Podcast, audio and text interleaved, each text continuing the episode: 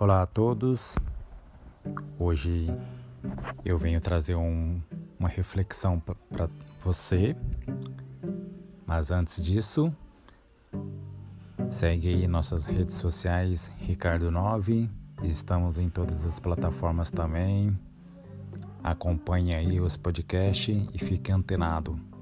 Diariamente sempre tem um conteúdo novo e quero deixar para você aqui essa bela meditação sobre o que é a lei da semeadura na Bíblia. A lei da semeadura é uma verdade básica fundamentada na figura do agricultor que ensina que aquilo que plantamos também colhemos. Esse ensino é extremamente antigo e pode ser encontrado em vários textos bíblicos. Também é verdade que, infelizmente, muita gente tem utilizado da lógica da lei de, da semeadura para tentar enganar as pessoas. Criou-se um verdadeiro comércio da fé que ensina um falso evangelho que objetiva principalmente retornos financeiros. A lei da semeadura na Bíblia do Antigo do Antigo e do Novo Testamento, encontramos vários textos que transmitem a ideia presente na lei da semeadura.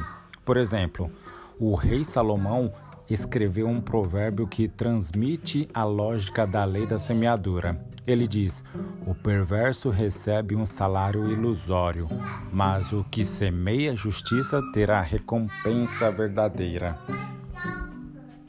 Provérbios 11, 18.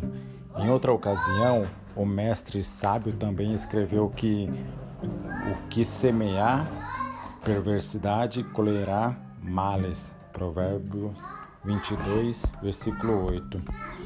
De acordo com esse princípio, é possível perceber que apenas irá colher aquele que também semeou. Isso é o que fica claro no livro de Eclesiastes. O pregador escreve que quem observa o vento não semeará, e o que atenta para as nuvens não colherá. Eclesiastes 11:4. No Salmo 126 também encontramos elementos da lei da semeadura. Nele, o salmista mescla louvor pelo livramento de Deus, Lamento pela situação do seu povo e uma enorme confiança na providência de Deus, expressando sua certeza de que Deus mudaria a sorte de seu povo e substituiria o sofrimento pela bênção. A frase mais significativa nesse sentido transmite a figura da semeadura Nele, o salmista enfatiza que os que com lágrimas semeiam com júbilo ceifarão. Salmos 20, 126, versículo 5. O profeta Oséias, confrontando a idolatria da nação de Israel e as alianças indevidas, destacou a relação entre o pecado e o castigo, no sentido de causa e efeito ao dizer que por semearem ventos também ceifariam tormentas. Oséias 8, 7. A lei da semeadura e da colheita no Novo Testamento também existem muitas passagens que fazem referência à lei da semeadura e da colheita.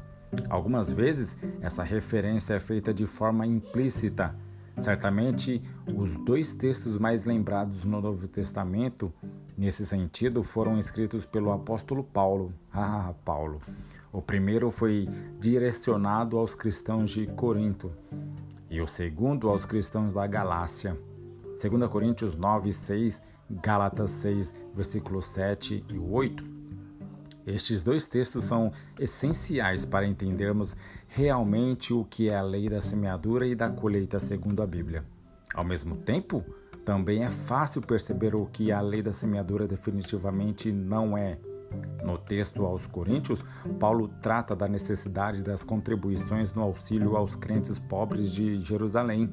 Nele, o apóstolo encoraja os cristãos de Corinto a serem generosos com os irmãos necessitados de Jerusalém. Nesse contexto, ele escreve: E digo isto, que o que semeia pouco também ceifará, e o que semeia em abundância, em abundância ceifará. 2 Coríntios 9, versículo 6. Já no texto aos Gálatas, o, após o apóstolo fazer uma grande exposição sobre as obras da carne e sobre o fruto do Espírito, Gálatas 5, ele fala sobre o auxílio mútuo e a responsabilidade pessoal. No Gálatas 6, a partir do versículo 6 ali, ele ensina que o homem ceifará aquilo que plantar, enfatizando a responsabilidade humana. Com base nesses dois textos, Vamos lá comigo. Com base nesses dois textos, repetindo aqui para você, podemos considerar alguns pontos básicos sobre a lei da semeadura e da colheita. Vejamos a seguir aqui o significado correto da lei da semeadura. A lei da semeadura e da colheita tem sido um dos principais argumentos de quem defende a teologia da prosperidade. Segundo tais pessoas, se alguém semear financeiramente, e é claro, em abundância, irá colher em abundância. Obviamente, o que semear pouco, nesse mesmo sentido também colherá pouco. Geralmente se utiliza o texto citado em 2 Coríntios para defender tal ensino. No entanto, esse texto em nada tem a ver com esse falso ensino. O grande objetivo do apóstolo, como já foi dito ali em cima, é estimular a generosidade esperada naqueles que são verdadeiramente seguidores de Cristo. Apesar de nossas traduções trazerem a frase o que semeia em abundância, ofertura, e em abundância também ceifará. No original grego, o que se lê literalmente é algo como o que semeia na base da, de bênção, na base de bênção há de colher. A palavra grega eologia, traduzida como fartura ou abundância, em algumas versões significa louvor, enaltecimento, bênção e gratidão. Assim, o que o apóstolo está falando é simplesmente que aquele que contribui com as necessidades de seus irmãos, louvando a Deus ou com gratidão a Deus, terá por sua vez uma colheita pela qual agradecerá ou louvará a Deus. Perceba que nitidamente a ênfase não está na quantidade, e sim na intenção. É por isso que o versículo seguinte é muito claro em dizer que cada um contribua segundo propôs no seu coração, não com tristeza ou por necessidade, porque Deus ama o que dá com alegria, 2 Coríntios 9, 7. Isso significa que aquele que contribui com abundância no versículo 6 é o mesmo que contribui com alegria no versículo 7. Essa relação expressa muito claramente que, mais uma vez, que o foco de forma alguma é a quantidade. É claro que ter como colheita pela qual alguém agradecerá a Deus não implica necessariamente em receber dele riquezas e poder. Os verdadeiros seguidores de Cristo sabem muito bem que as riquezas terrenas não devem ser a fonte de sua satisfação. A recomendação do Senhor é para que tesouros sejam juntados no céu. Mateus 6, 19 e 20. A lei da semeadura não garante prosperidade terrena. No versículo 5, vemos ali, ó, antes do apóstolo introduzir a metáfora agrícola da lei da semeadura, ele deixa bem claro que quem está recebendo a bênção no sentido financeiro nesse contexto são os irmãos pobres de Jerusalém. Em momento algum, os ofertantes aparecem como os beneficiários dessas bênçãos, num tipo de barganha com Deus. O texto de Paulo não dá margem para o falso ensino da lei da semeadura e da prosperidade.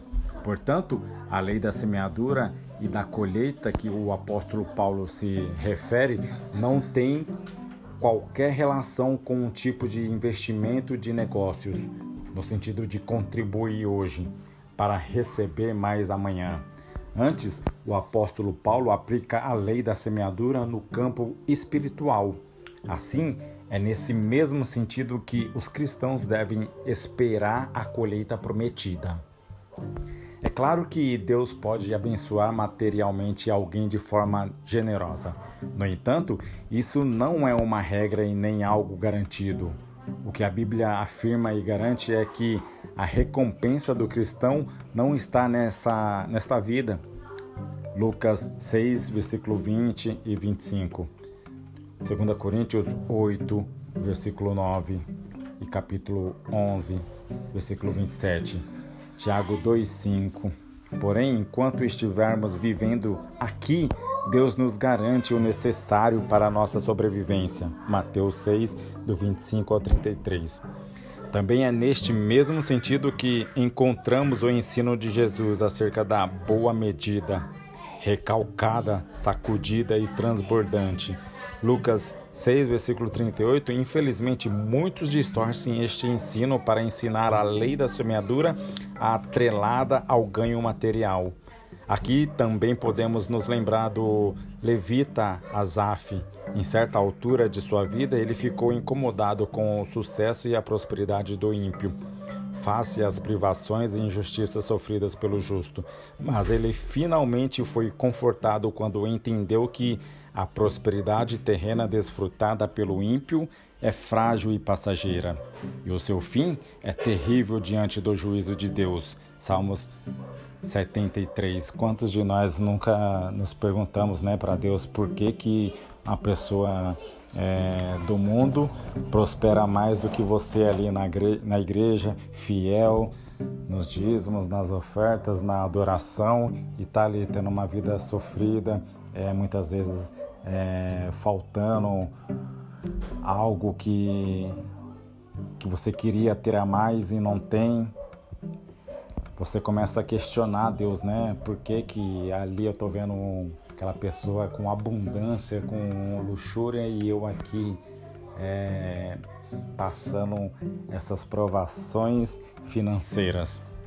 Além de tudo, isso voltando ao apóstolo Paulo, seria totalmente contraditório ele ensinar esse tipo de lei da semeadura conforme os falsos mestres ensinam por aí. Ele próprio admitiu abertamente passar por muitas dificuldades e privações. 2 Coríntios 11, 27, Filipenses 4, 10. Se a lei da semeadura realmente for referente a ofertar com abundância e receber cada vez mais, então Jesus não sabia disto quando elogiou a oferta de uma viúva pobre. Marcos 12, 42. Jesus foi claro ao dizer que não se pode servir a Deus e a mamão. Mas a teologia das, da prosperidade é tão maligna que faz com que alguém tente servir a Deus apenas para alcançar mamão. A lei da semeadura é um alerta partindo agora para o texto da Epístola aos Gálatas. Podemos perceber o quanto a lei da semeadura aponta para a responsabilidade humana. O apóstolo Paulo faz uma, uma importante exortação de que a responsabilidade pessoal é intransferível. Gálatas 6:5. Isso está de acordo com o ensino bíblico de que Cada pessoa será julgada à luz de suas próprias ações. Diante dessa verdade, o apóstolo aplica a lei da semeadura e da colheita para ensinar que Deus não se deixa escarnecer. Por isto, ele escreve: Pois o que um homem semeia, isso também colherá. Gálatas 6:7. Obviamente, essa regra é válida para todos, não apenas para os cristãos. Em outras palavras, o apóstolo está dizendo que ninguém faz pouco caso do evangelho ou zomba de Deus, revelando nas escrituras, ficará impune. Ele completa seu raciocínio no versículo 8 lá ao dizer: Porque o que semeia na sua carne, da carne ceifará a corrupção, mas o que semeia no espírito, do espírito ceifará a vida eterna. Gálatas 6, versículo 8, né? O primeiro grupo, formado pelos que semeiam na carne, são aqueles que deixam a velha natureza decaída e corrompida pelo pecado seguir livremente o seu curso. Já o segundo grupo, os que semeiam no Espírito, são os que vivem pelo Espírito Santo, ou seja, sua liberdade está no ser guiado pelo Espírito. Gálatas 5,18. A diferença entre esses dois grupos é imensa. O primeiro encontrará a destruição e o tormento eterno. Já o segundo colherá vida eterna da parte do Espírito. A perseverança na semeadura, nos versículos seguintes, o apóstolo exorta a respeito da perseverança na semeadura. Ele diz que não podemos nos cansar de fazer o bem, porque no devido tempo colheremos se não desistirmos. Devemos entender este fazer o bem como uma expressão bem ampla que expressa o tipo de conduta característica dos verdadeiros seguidores de Cristo. Esses seguidores são seus imitadores, refletem seu caráter e possuem as virtudes do fruto do Espírito. Obviamente, isso inclui a provisão aos necessitados em todas as áreas tanto na área material, como no caso do 2 Coríntios, com comida, contribuições, abrigos, etc., quanto na área espiritual, provendo ânimo, aconselhamento, instruções e assim vai. Por isso o apóstolo conforta seus leitores ao dizer que, com perseverança, no tempo certo a colheita virá. Esse tempo não é determinado pelo homem, mas é segundo os planos eternos de Deus. Além do, do mais, a colheita é simplesmente uma recompensa da graça e não dos méritos. Aqui devemos se lembrar de que de nós mesmos não podemos fazer nada de bom. É pela ação do Espírito Santo em nós que somos capacitados a viver uma vida com que agrada a Deus. Sinceramente, eu gostaria muito que a lei da semeadura fosse pregada todos os dias mas que não fosse essa versão contaminada e distorcida que os falsos profetas pregam. A lei da semeadura que deve ser pregada é aquela puramente bíblica. A versão correta da lei da semeadura expõe a verdade de que aquilo que o homem plantar, isso também ele colherá. Com Deus não se barganha e ninguém poderá escapar do seu juízo iminente.